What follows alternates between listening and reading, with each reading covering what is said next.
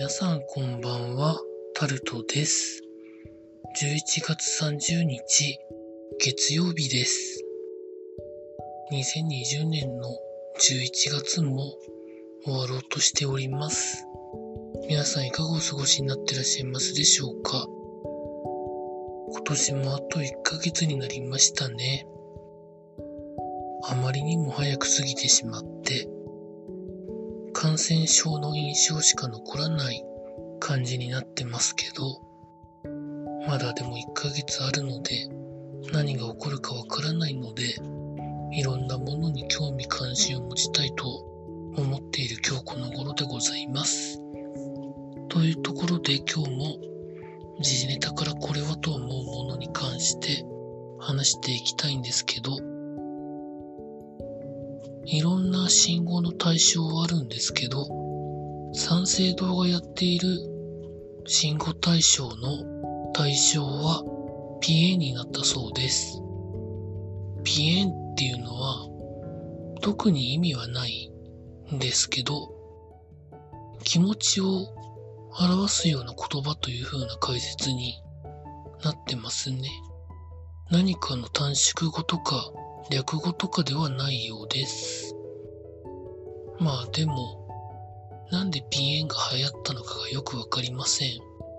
まあ音の感じとか言い方でその何たるかみたいなところはまあわかるんですけど、なんかなというところでございましょうか。続いて、東京証券取引所の社長さんが東京と証券取引所のシステムが一日動かなくなった事件があったんですけど、多分その責任を取って辞めるということを今日発表されましたということが記事になってます。まあ一日止まると大体取引高が今何兆円くらいなんでしょうかね。それが止まってしまうのでいろんなところにまあ影響が出るので、隕石なんでしょう。続いて、スポーツでいきますと、バスケットボールの B リーグ所属クラブの中で22クラブが赤字になったということが記事になってます。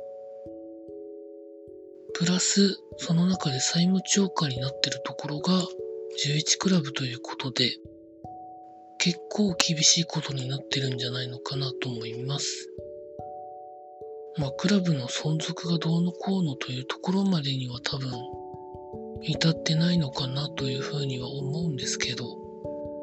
どうなっていくんでしょうかね。まあ、コロナ次第なんでしょうけれども。続いて、